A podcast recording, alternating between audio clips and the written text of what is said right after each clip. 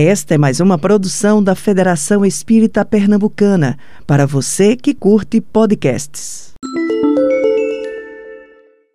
Que a paz do Mestre Jesus possa continuar nos amparando hoje e sempre. Boa tarde também aos que nos assistem pelas redes sociais. Né? Para nós, uma alegria né? poder estar aqui novamente na Federação, retornando à tribuna da Federação, que já faz algum tempo já que não, não andávamos por aqui.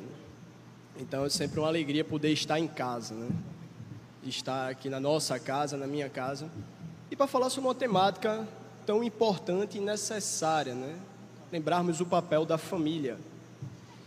E, particularmente, estar na federação e falar de família é um tanto quanto redundante para mim. Então, sempre fico feliz de poder estar aqui falando sobre tal temática antes de adentrarmos especificamente naquilo que propomos para a tarde de hoje, antes de subir, estava ali embaixo, não sei se alguns tiveram oportunidade de contemplar os banners que, de uma forma resumida, trazem um pouco da história da federação. Federação que no próximo dia 8 de dezembro estará completando 188 anos, Federação 1904.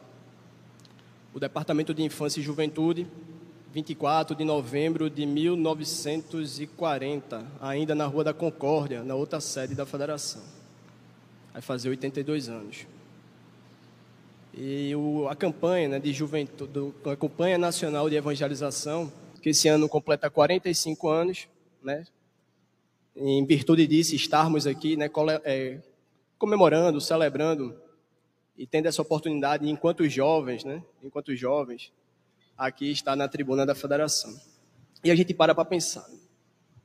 Ao longo desse tempo, quantas famílias não por aqui já passaram? Quantas famílias não foram formadas aqui?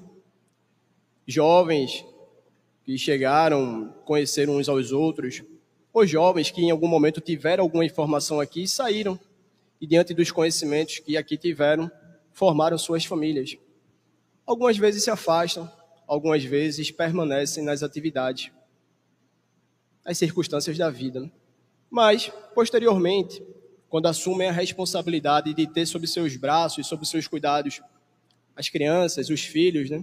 se lembram daqueles ensinamentos que aqui tiveram e retornam à federação, agora trazendo os seus filhos. Né? Pelo menos 82 anos né, de atividade de evangelização aqui na federação. Quantas famílias por aqui já passaram? Né? Alguns já retornaram à espiritualidade, outros aqui ainda permanecem. Né? A gente para para pensar um pouco da grandiosidade desse trabalho. Né? Um outro tema que vinha pensando quando me direcionava à federação, hoje, especificamente para falarmos sobre a família. Né? No dia de hoje, especificamente, todo mundo sabe que estamos vivenciando ou dando uma virada em mais uma página da nossa curta história democrática. Né? E a gente para para pensar e refletir. Ao longo desse um ano, desses meses, né? Quantas famílias, de certa forma, ou quantos familiares não se afastaram um dos outros por divergências, por opiniões? Quantas amizades, muitas vezes, se afastaram, foram até mesmo desfeitas, né? Em virtude de divergências, né? Opiniões contrárias. E a gente para para pensar e refletir o sentido da família, né? O sentido da família, que aqui a gente vai trazer de um modo amplo, lato, a necessidade de verdadeiramente refletirmos, e pensarmos o que é família, o que é ser família. Então, seriam as nossas primeiras reflexões para a tarde de hoje. Nós, espíritos imortais, fomos criados para sermos felizes. Né? Encarnamos e reencarnamos a fim de nos melhorarmos, a fim de progredirmos. Então, ao longo da nossa trajetória, vivenciamos os mais diversos cenários. Tivemos as mais diversas roupagens para o nosso espírito. Estamos aqui para progredir, seja individual, seja intimamente, somado, reverberando isso ao coletivo. Né? Enquanto encarnados, a primeira oportunidade que temos do convívio social é na família, célula fundamental da sociedade. Então, desde novos, já temos a família como essa célula fundamental da sociedade, a fim de aprendermos as primeiras lições acerca da importância e necessidade, nós, um dos outros, da troca de conhecimento, da troca de vivência. Né? Ao cair da noite, era comum que após um dia de trabalho, os adultos, os homens, se aproximavam da fogueira, a fim de se aquecer e, naquele momento, trocar experiências, aprendizagens que tiveram ao longo do dia. Então, a fogueira era formada, os adultos se aproximavam e trocavam essas experiências. As crianças, por sua vez, por suas vezes, se aproximavam a fim de escutar as lições, os conhecimentos compartilhados entre os adultos. Uma outra reflexão que nos surge, né? Nós, via de regra, os adultos, os pais ou aqueles que têm a incumbência de direcionar aquele espírito que tem sobre a sua direção, precisa estar atento ao que fala, ao que faz, às atitudes que tem. Uma criança, um jovem, olhando um adulto, um pai, tem nele uma referência, né? Então, muitas vezes, aquilo que a gente reproduz é interiorizado e repetido, seja pelas palavras, seja pelos atos dos mais novos que nos acompanham, né? As referências né, que temos. E aí nos perguntamos, né? Qual o exemplo de ser humano que nós temos buscado ser? Qual o exemplo de ser humano que nós estamos passando para as crianças, para os jovens? Então, esse grupo se aproximava dessa fogueira a fim de trocar experiências. Dessa, desse movimento de aproximação para o fogo, para a fogueira, no grego arcaico surge a palavra epistion, a fim de designar esse movimento de aproximação do ser humano no fogo.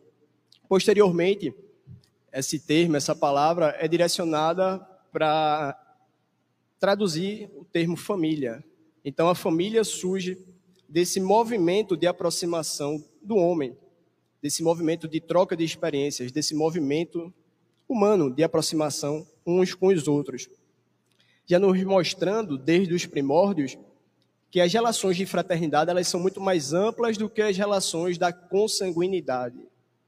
Então, desde os primórdios já temos essas lições, que a lição que a fraternidade ela é muito mais ampla do que os laços da consanguinidade.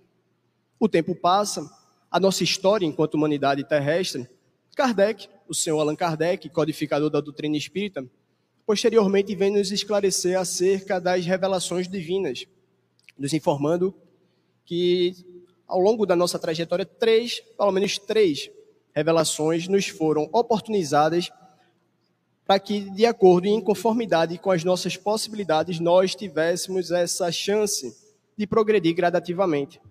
A primeira revelação, a gente lembra a persona de Moisés, trazendo a lei de justiça, especificamente por meio dos decálogos. E se a gente para para analisar, das dez leis dos, dos decálogos, cinco, de modo direto ou indireto, falam, ressaltam a importância da família. O tempo passa, gradativamente a gente evolui um pouco e nos vem a segunda revelação. Jesus personificando o amor. Jesus amor, né? Então, a, nos trazia as informações acerca da família. A família como esse alicerce ao seu projeto de amor. A vivência em família. E a gente bem sabe que toda oportunidade Jesus se valia para nos ensinar. Em dado momento, estando Jesus às turbas das multidões, pregando, envolvido por uma multidão de pessoas, era até difícil se aproximar de Jesus. Um dos discípulos se aproxima dele e diz: Mestre, tua mãe e teus irmãos estão lá fora, querendo se aproximar e falar contigo. Jesus, naquela oportunidade, se virando para os demais, levanta a mão e diz: Quem é minha mãe e quem são os meus irmãos? todos, de certa forma, se assustam. Né? Como assim? O mestre não sabe quem é sua mãe, quem são seus irmãos? Na verdade, naquela oportunidade, ele não estava a negar a família, nem a menosprezar o papel da família, mas lembrar que todos, como ele fala, né? Todo aquele que faz a vontade do meu Pai que está no, que está no céu é meu, minha mãe, meu irmão, minha irmã. Trazendo-nos justamente a lição da família universal. Né? Todos nós fazemos parte dessa grande família universal. E mais uma vez nos mostrando que muito mais do que os laços da consanguinidade são os laços da fraternidade. Os laços que nos unem a todos nós aqui presentes, os em casa também, diante das relações de fraternidade, somos todos filhos de Deus. Vamos um pouco mais adiante. E nós chegamos à terceira revelação, a doutrina espírita, o cristianismo redivivo, que traz o papel da família justamente como esse alicerce moral. Como esse alicerce moral. Se formos na questão 775, 775 do Livro dos Espíritos, Kardec novamente pergunta aos espíritos: qual seria para a sociedade o resultado do relaxamento dos laços de família? Qual seria para a sociedade se os laços de, famílias for, laços de família fossem afrouxados, fossem enfraquecidos? E os espíritos respondem: o recrudescimento do egoísmo, ou seja, o aumento do egoísmo. E se formos no Evangelho segundo o Espiritismo, no capítulo 11, item 11, lição intitulada do egoísmo, Emmanuel nos diz: o egoísmo é a negação da caridade. O egoísmo é a negação da caridade. E também, como nos é dito, né, é a maior chaga da humanidade. Então, enfraquecer os laços de família nada mais são do que negar todo esse projeto de amor, todo esse projeto que nos foi oportunizado de aqui estarmos. Então, encarnamos nesse agrupamento familiar, espíritos que nos são afins. E é justamente nesse ambiente de amor onde iremos encontrar espíritos amigos, espíritos que em algum momento foram nossos inimigos, espíritos com os quais temos alguma afinidade ou até mesmo algumas rejeições, a fim de que por meio da, da reencarnação, dessa oportunidade de ali nos encontrarmos, buscarmos reparar essas arestas. Emmanuel nos lembra, né? A melhor escola ainda é o lar. A melhor escola ainda é o lar. E justamente por nos encontrarmos num ambiente onde teremos esses espíritos amigos, mas talvez esses espíritos com os quais temos alguma resistência, a importância, a importância e necessidade de buscarmos fazer o nosso evangelho no lar, de convidarmos Deus, a espiritualidade amiga, para fazer parte da nossa vivência em família. Né? A importância e necessidade também de uma instituição como essa que nos oferta a oportunidade da evangelização, mas de que os pais também se envolvam com as atividades a gente observa que muitos daqueles jovens que são mais ativos e participativos nas atividades da casa se dão em virtude também da atividade paralela dos pais nas atividades. Participando das atividades do grupo de família, que aqui a gente tem na federação. Então, se envolvendo com as atividades. Muitas vezes o pai traz os filhos, mas há casos em que os filhos são essa ponte de entrada para os pais. A família, né? A família. Então, como a gente falava, a família é esse agrupamento, onde a gente vai encontrar muitas vezes espíritos que nos são afins e espíritos com os quais às vezes temos em algum momento, ou tivemos em algum momento, algumas, alguns desacordos. Né? Mas agradecemos a Deus essa oportunidade, né? De, por meio do esquecimento, do véu do esquecimento, estarmos todos nós novamente reunidos, a fim de repararmos essas arestas. E aí eu me lembro de uma história que certa feita eu escutei. Uma história que eu vou chamar assim como uma estranha reunião. E essa estranha reunião, ela aconteceu numa carpintaria. Numa carpintaria. E foi, e foi teve como participante todas as ferramentas. As ferramentas aproveitaram que o carpinteiro se afastou um pouco e buscaram conversar acerca das diferenças que eles possuíam uns com os outros.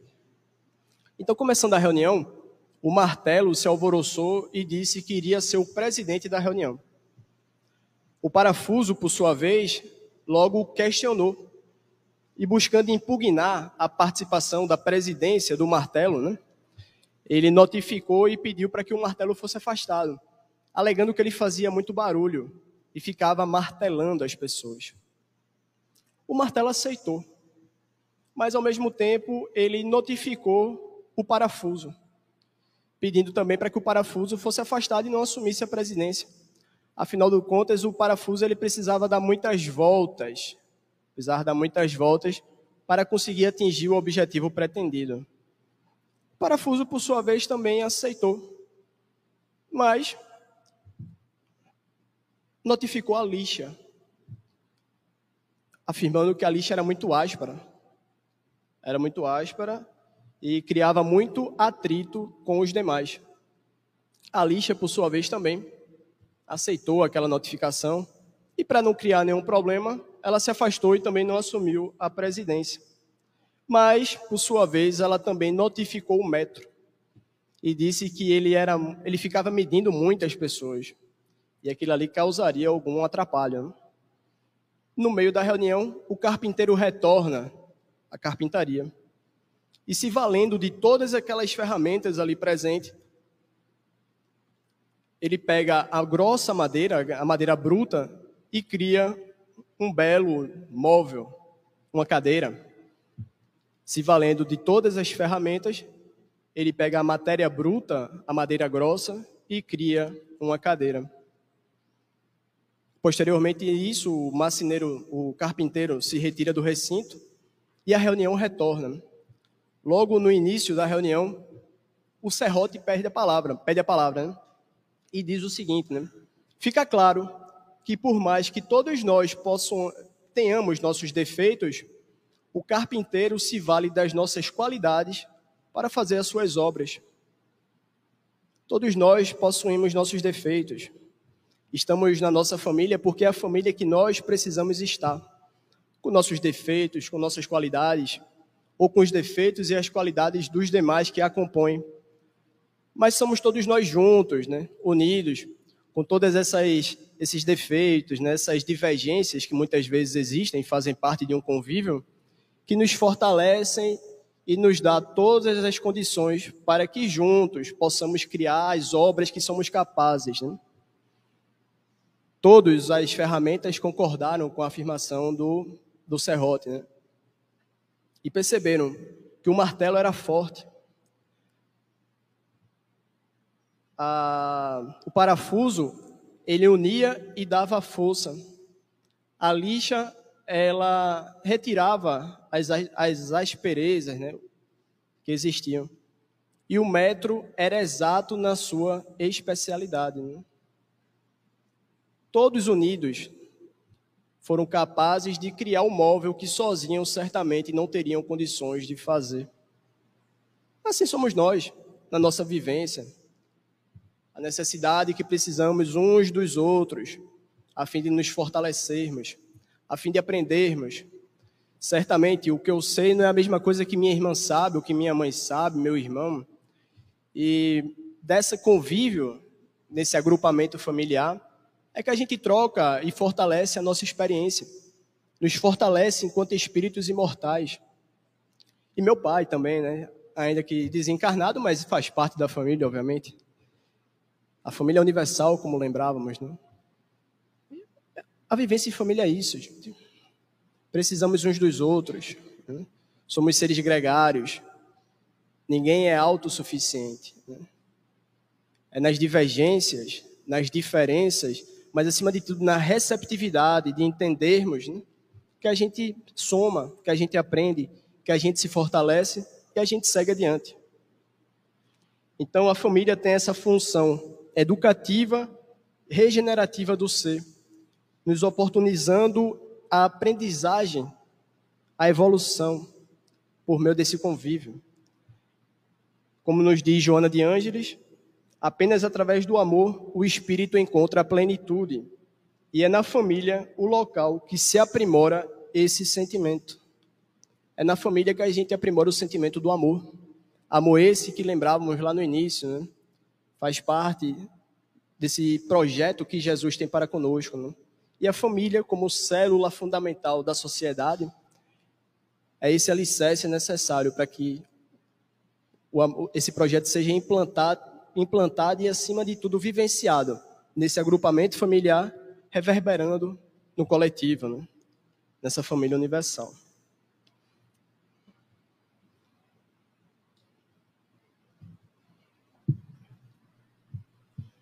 E nesse processo educativo, regenerativo do ser, do ser imortal, do espírito imortal que todos nós somos, a ação da evangelização, ele tem esse papel primordial na busca da educação moral do ser.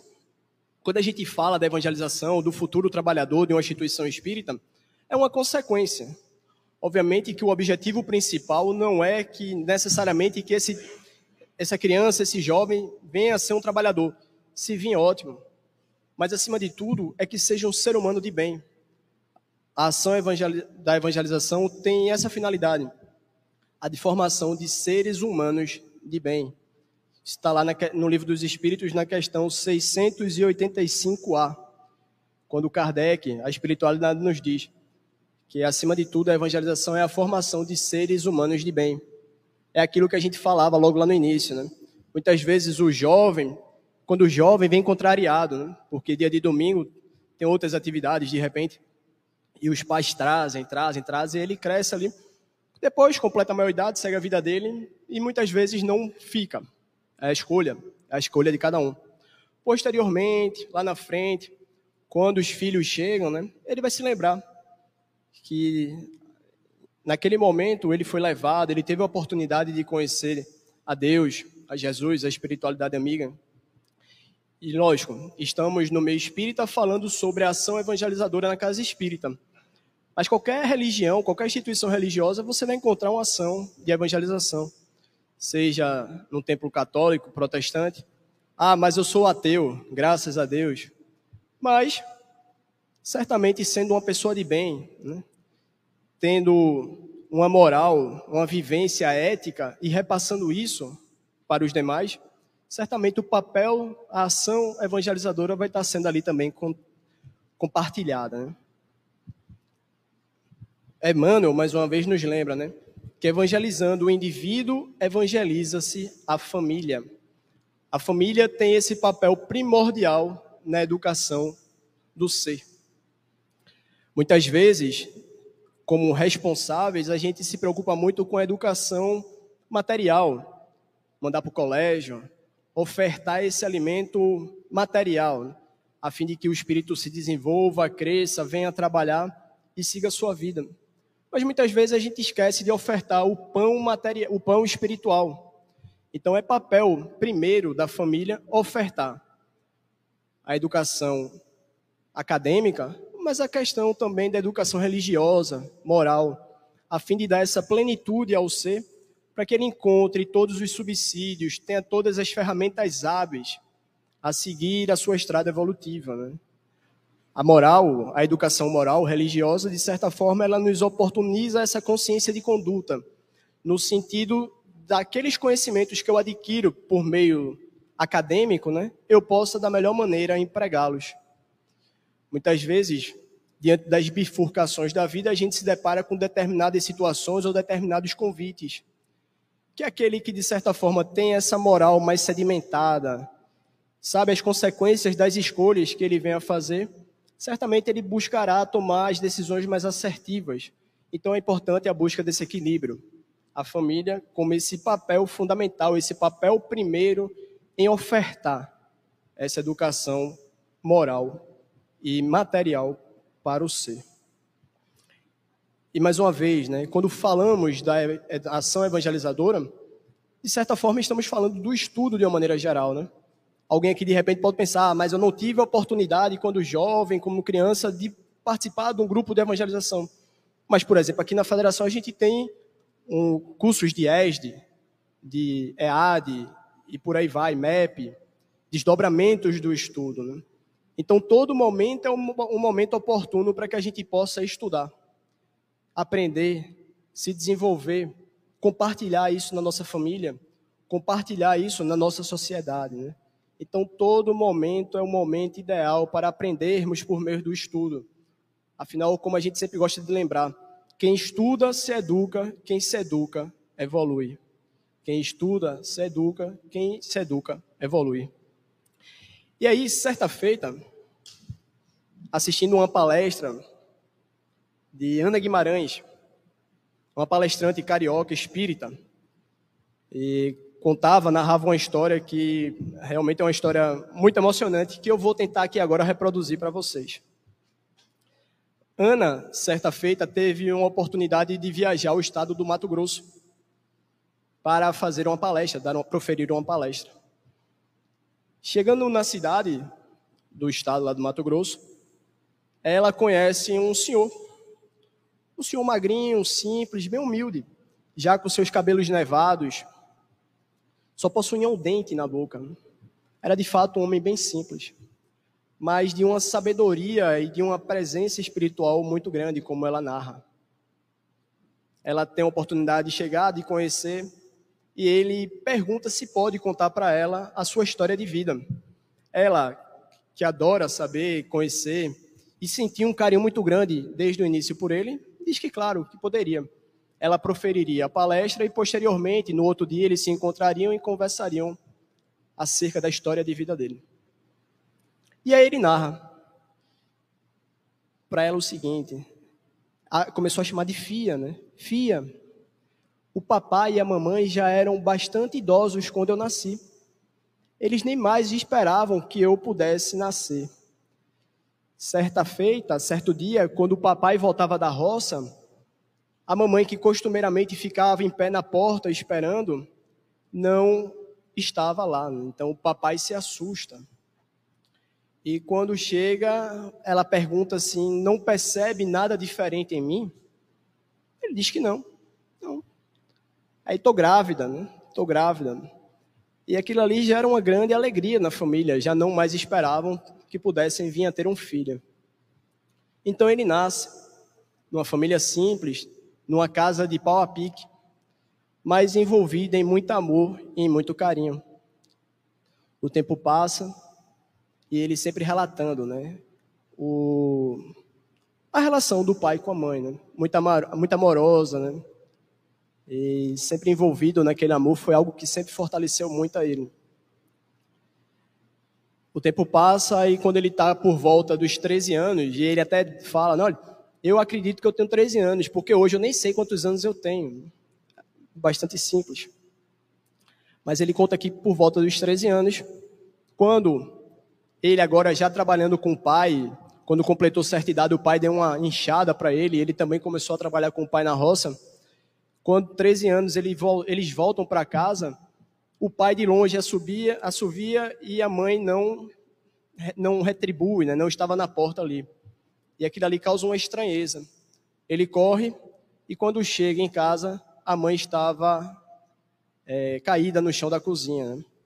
E aí ele fala, filha, minha mãe nunca mais abriu os olhos. Junto com meu pai, a enterrei embaixo de uma árvore próxima à nossa casa. Mas meu pai nunca mais foi o mesmo.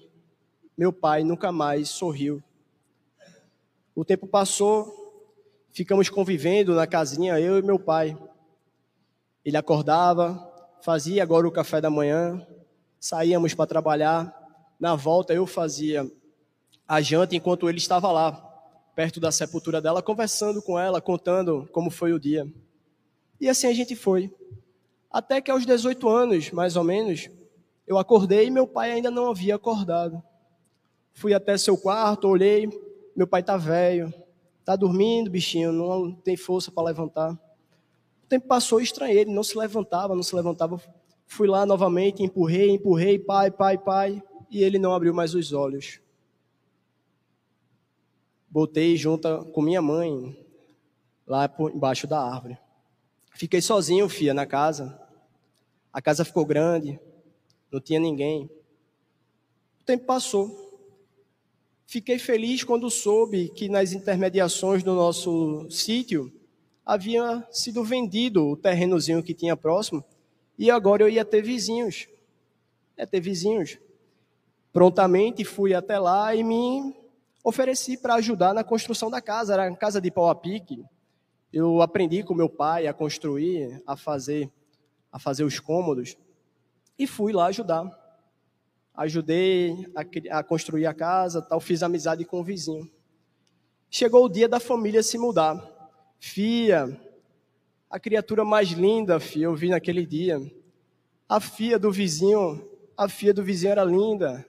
A criatura mais linda que eu até então já tinha visto. Eu olhei para ela, ela olhou para mim e não deu outra, filha. A gente casou.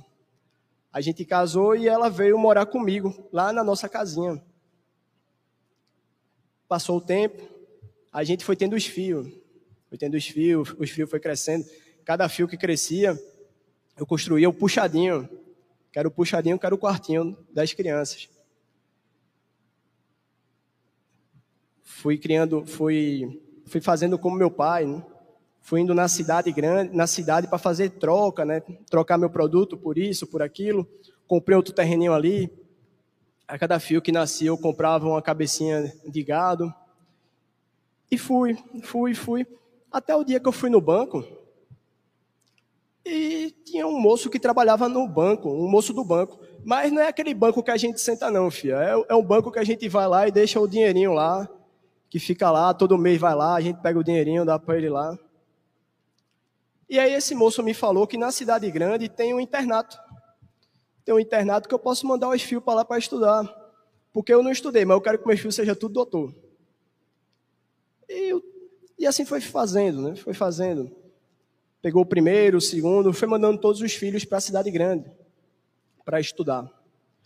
Todo mês ele ia ao banco, fazia seus investimentos com a orientação do, do gerente e mandava o dinheirinho para os fios na cidade grande lá para poder se manter, para poder estruturar. O tempo foi passando, o tempo foi passando.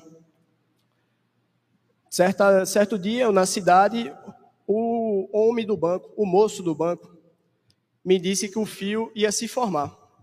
O fio mais velho ia se formar. Homem simples, vai estar formando um filho doutor. Fui falar para a mulher. A gente tem que se arrumar agora para ir lá para ver, participar da formatura do fio, né? Não é todo dia que a gente forma um fio. Botar sapato, botar vestido, botar terno, nunca usei. Mas era um momento importante, né? E essa oportunidade, uma oportunidade muitas vezes ímpar na vida de um pai, de uma mãe. Certo dia, os filhos chegaram, voltaram para a cidade. Alegria, tal. Fomos falar da festa. É quando o filho falou: Não, pai, a gente conversou aqui e achou que ficaria ruim para você e para a mãe irem para a cidade, cidade grande, vocês não estão acostumados. Já teve a festa de formatura. Mas eu trouxe aqui os, porta, os retratos, né? Num porta-retrato bonito, para vocês poderem ver, né? Ele olhou assim, de fato a festa estava muito bonita, muito arrumado, todos muito bonitos pegamos na paredinha de casa assim, prendemos os quadros, maior orgulho, né, de poder ver os fios formados lá, com alegria, né, e, e logo na entrada da casa, quando as pessoas pudessem entrar, podiam visualizar. Posteriormente, novamente um homem do banco, o moço do banco,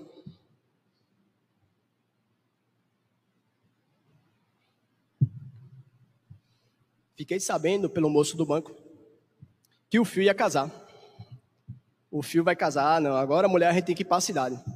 Tem que ir para a cidade, o filho vai casar, é importante, vai constituir a família dele, a mesma coisa. Tempo depois, o filho volta e traz as fotos do casamento para os pais.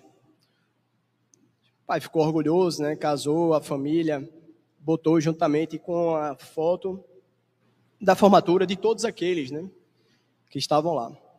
E tudo isso em todos os processos de todos os filhos. O tempo passou, casaram, tiveram filhos. E certa feita, quando estava com o filho, ele pede, filho, traz aqui sua mulher, seu filho, para a gente conhecer. Ele, não, pai, não, pai, sabe o que é? É que minha mulher tem medo do barbeiro. Tem medo do barbeiro. Casa de pau a pique e tal. Não, filho, mas aqui não tem barbeiro, não. Eu mesmo faço minha barba. Aqui não tem barbeiro, não. Pode dizer para ela vir, não tem problema, não. Não, pai, o barbeiro é o bicho. Que bicho, o quê? A gente, a gente vive aqui, cresceu aqui, ninguém nunca teve nada a ver com esse negócio do barbeiro. Não, pai, não, não, deixa, deixa. E assim foi. O tempo passou, o tempo passou. E aí esse senhor, trabalhando na roça, certo dia, quando volta para casa, se depara com sua esposa agora caída na cozinha de casa. Ela havia falecido, assim como sua mãe, como seu pai. E novamente aquela casa se tornara imensa, né? estava sozinho. Ali permaneceu até o dia que os filhos, vindo da cidade grande, resolveram levá-los para a cidade grande, não deixá-lo mais ali. Ele fica feliz, corre, pega a latinha onde eles juntavam dinheiro, olha assim, é, isso aqui vai ser suficiente para eu fazer o puxadinho na casa do fio. Não vou incomodar ninguém e tal. Vão até a cidade grande. Quando chega na cidade grande, se depara com uma casa bonita, uma casa grande, com um jardim imenso. Ele se vira para o filho, mas filho, você mora numa casa dessa enorme, casa linda. Não, filho, não, moro, não pai, não moro aqui não, não sei o quê. Aqui, na verdade, é um abrigo. É um abrigo que aqui eu vou poder, o senhor vai poder conviver aqui com os demais da sua idade e tal. Vai ser bom para o senhor, vai ser bom. Eles entram, conhecem o quartinho, um quartinho bonito, tinha um guarda-roupa, ele nunca havia visto um guarda-roupa na vida. Se senta na cama, os filhos se despedem e vão embora. De tempos em tempos, esses filhos retornam para visitar o pai. E sempre que vinham, traziam um presente no embrulho bonito, que ele nunca se interessou em abrir. Recebia o presente e depositava naquele guarda-roupa. Recebia o presente e depositava naquele guarda-roupa. Nunca conheceu as noras, nunca conheceu os netos. Certa feita, certo dia, estando lá na casa, a dona da pensão, da casa, se vira para ele e diz: Olha, aqui não é um abrigo, é, não é, a gente não, é, não é boa ação, aqui, é, aqui se paga por isso. E já tem uns três meses que não estão pagando. O contato que eu tinha, que era de um dos seus filhos, eu ligo, ligo, ligo e não ninguém atende. Os filhos também já não visitavam mais nesse abrigo ele, desculpe, eu nem sabia que aqui era pago. Eu realmente eu não sabia, mas veja, eu tenho uma latinha lá no meu quarto que eu tenho um dinheirinho.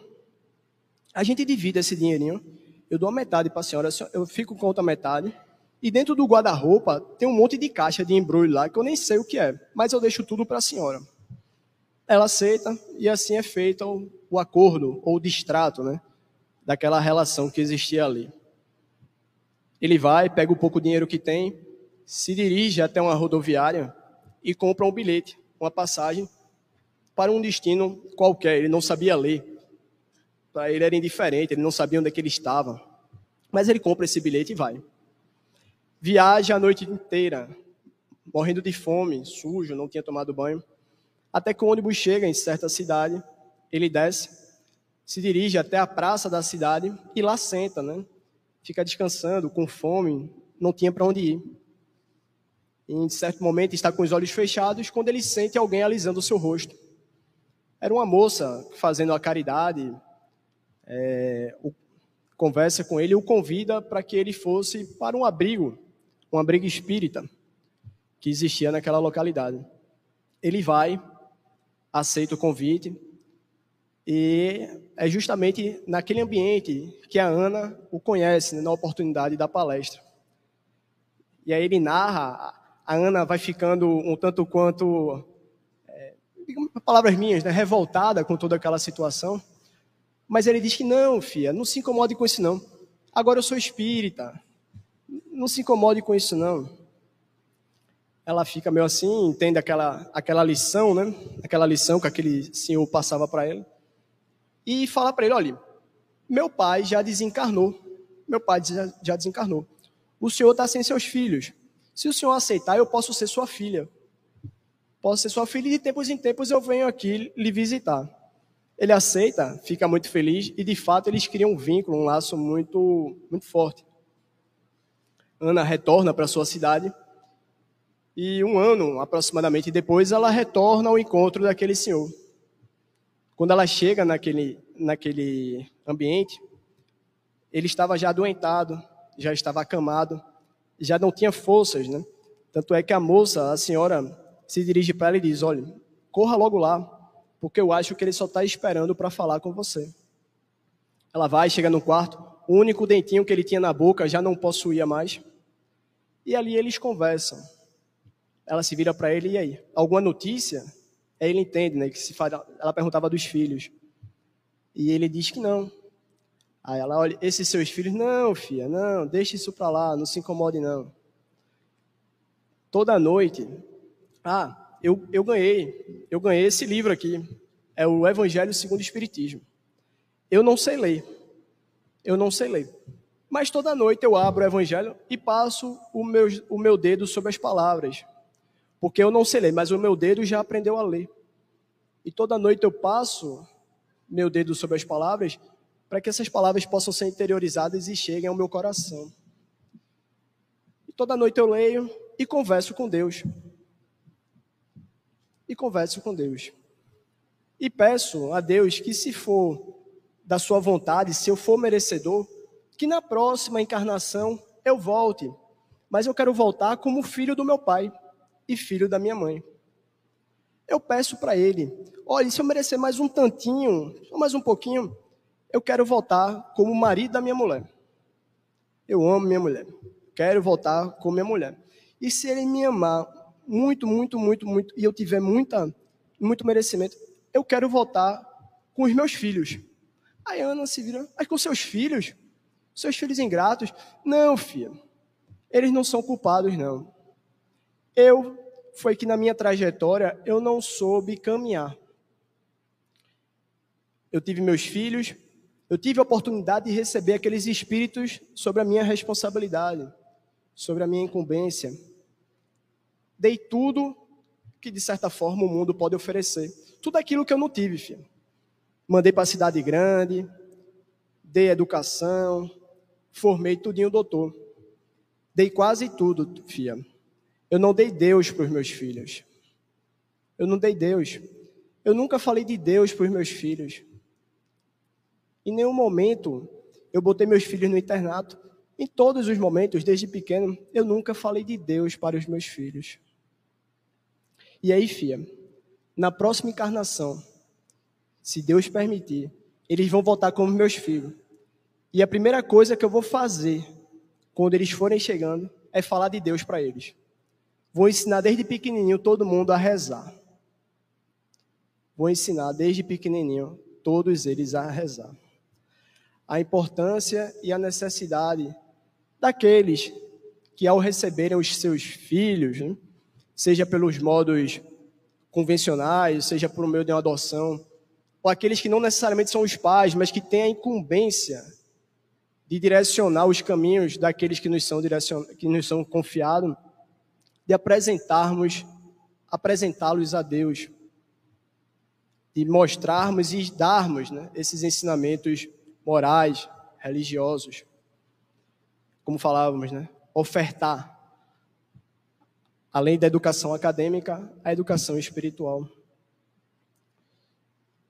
O papel da família, né, em absorver e direcionar. Né? Busquemos nós né, conhecer a Deus e oportunizar também que os nossos né, também possam ter esses ensinamentos, ter essa oportunidade. Sejamos gratos, né?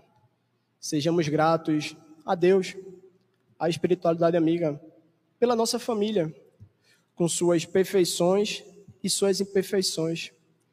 Sejamos gratos a Deus pela vida que Ele nos concedeu, pela chance de juntos, com as perfeições, com as imperfeições, a gente aprender, a gente seguir adiante. Né?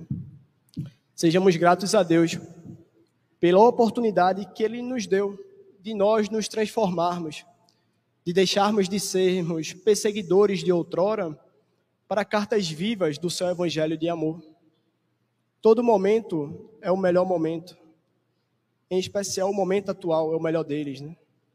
Então, aproveitemos essa oportunidade divina daqui nos encontrarmos, da família que nós possuímos, que é a melhor família, né? Estamos com aqueles que são os melhores pela nossa condição. Planejamos isso. Se a gente for lembrar lá do livro 50 anos depois, de Emmanuel, psicografado por Chico, no final do livro, nos mostra, né, depois de todo aquele trama né, narrado no livro, o reencontro daqueles espíritos que ali estavam participando, em fazer uma avaliação e fazer um planejamento né, das próximas experiências que iriam vivenciar juntos. Né? Então, ninguém está na família por acaso. Né? E ter essa consciência da importância e necessidade do direcionamento das crianças, dos jovens, é fundamental. Afinal de contas, em dado momento, quando retornarmos, será, nos, nos será perguntado, né? O que fizeste daqueles a quem eu te confiei, né? Então aproveitemos, aproveitemos essa divina oportunidade e busquemos fazer do nosso lar, da nossa família, um verdadeiro feixe de varas. Né? Então, muita paz a todos. Você ouviu o podcast da Federação Espírita Pernambucana.